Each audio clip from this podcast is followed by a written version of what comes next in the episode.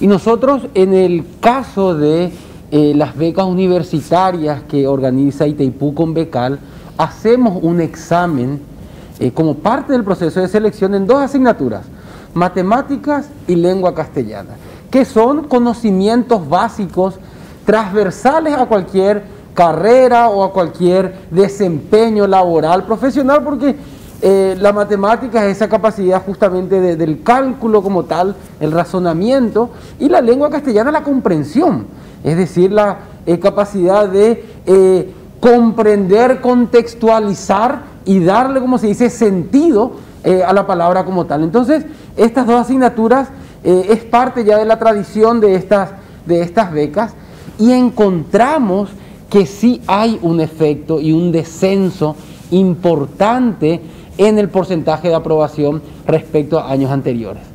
Con la observación de que este examen está dirigido a los chicos a nivel nacional que tienen un promedio de 4 para arriba de egreso de eh, la educación. Es decir, estamos hablando de aquellos que efectivamente ya se destacaron durante los 12 años de proceso y luego, eh, por ende, pueden acceder, digamos, a esta, a esta etapa.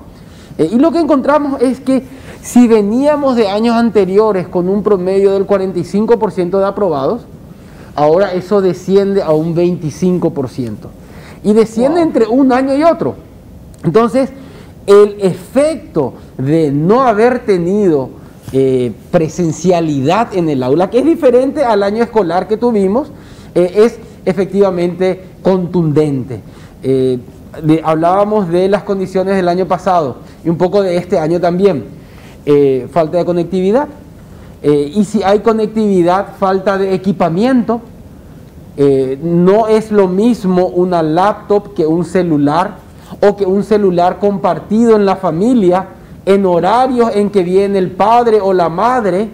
No es lo mismo poder tener un celular moderno que permita bajar los contenidos, asimilar, darle, digamos, la posibilidad de una lectura y una comprensión de, de los contenidos y tampoco es lo mismo la capacidad de las familias de de repente convertirse en tutores también.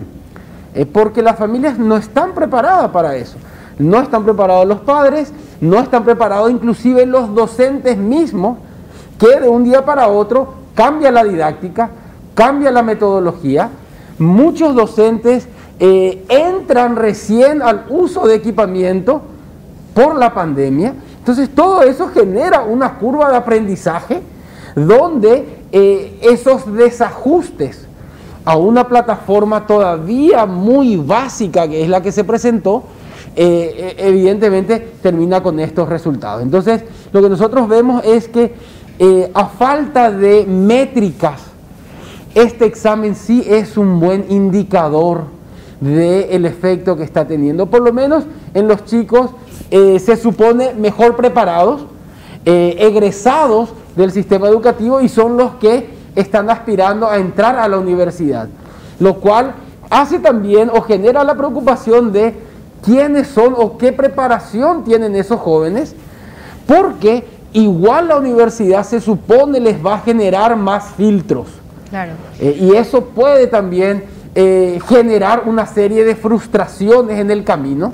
Yo te cuento un dato de cada 100 estudiantes que inicia el primer semestre de la universidad en el Paraguay, solamente 10 llegan o obtienen el título en el quinto o sexto año de carrera. Entonces vemos que de por sí el camino ya es luego complicado y tiene dificultades y con esta situación de pandemia lo que vemos es que esa brecha se amplía. Más allá de que la universidad no es el único camino, podrían hacer también estudios terciarios, pero el que elige, el que logra acceder a la universidad dentro de ese grupo pequeño de la sociedad que lo hace y que solamente 10 pueda terminarlo, es, eh, catastrófico es. Y por otro lado también esto que mencionabas, eh, Federico, de que bueno, solamente 25% aprueba el examen de Itaipú. Me parece que es demasiado ejemplificador de nuestra situación. Y no sé si hay diferencia seguramente entre el estudiante que viene de la capital y el estudiante que viene de alguna zona del interior, porque también ahí sabemos que existen asimetrías.